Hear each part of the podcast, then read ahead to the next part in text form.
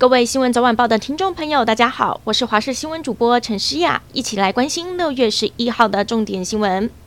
首先来关心疫情。今天国内新增了七万九千五百九十八例的本土病例，四百四十六例的中重症，以及两百一十一例死亡个案。死亡个案连续三天突破两百例，其中有一例三十多岁的男性有慢性病，在六月四号发生急性心肌梗塞，送医当天就不幸过世。另外，中重症患者中新增五例儿童 MIS-C 个案。由于境外染疫风险降低，指挥中心宣布，六月十五号开始，所有入境旅旅客从居家检疫七加七改成三加四，机组员也在放宽。指挥官陈时中也表示，重大政策都已经宣布，因此十二号周日暂停召开记者会。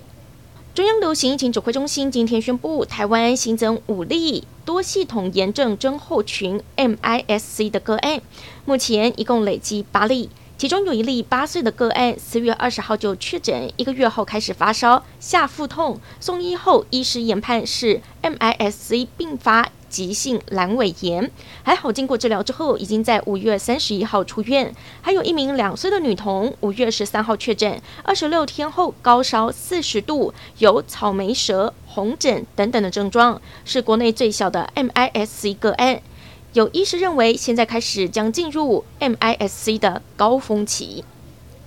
本土疫情还在延烧，现在欧美国家又出现了 Omicron BA. 点四和 BA. 点五的确诊个案，传染力和免疫的逃脱能力比现在台湾流行的 BA. 点二还要更强。而莫德纳宣布已经研发出次世代疫苗，可以抵挡大部分的病毒株，今年夏天就有望上市。医师黄立明认为，次世代疫苗每年都要施打，才能对抗没有缺陷的新冠病毒。他也指出，目前新冠的重症率比流感还要高出十倍，至少要花二十到三十年，新冠的重症率才会降低到跟流感一样。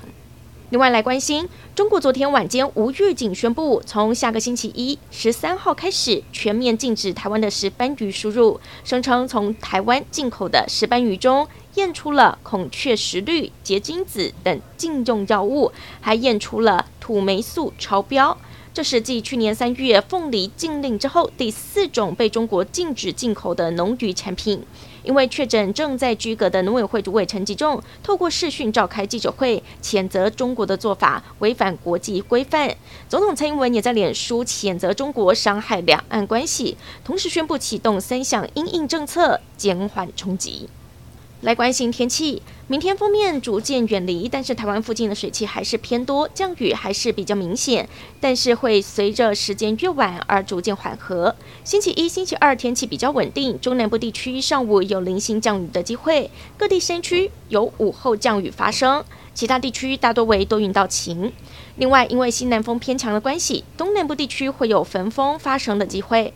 而星期三、星期四封面位置就会逐渐往南接近台湾的北部，降雨又会比较明显了。党政消息。代表国民党出战台北市长的蒋万安，以及参选呼声不断的台北市副市长黄珊珊，今天不约而同进攻内湖。蒋万安参加原住民锤球比赛，黄珊珊则和民众党市议员参选人一起出席民众党的党员大会，俨然扮演起母鸡。不过，黄珊珊到目前为止都还没有加入民众党，加上本来具有的亲民党身份，未来到底会代表哪个政党参选呢？他认为应该放下传统的政党概念，但是蒋万安说绝对不会背弃栽培自己的政党。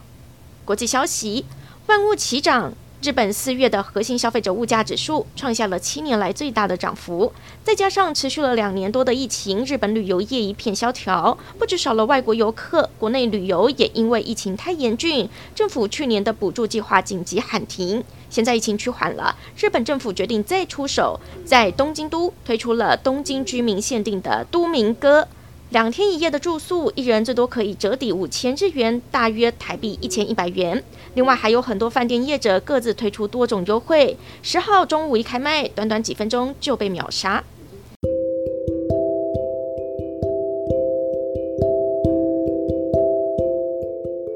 感谢您收听以上的焦点新闻，我们再会。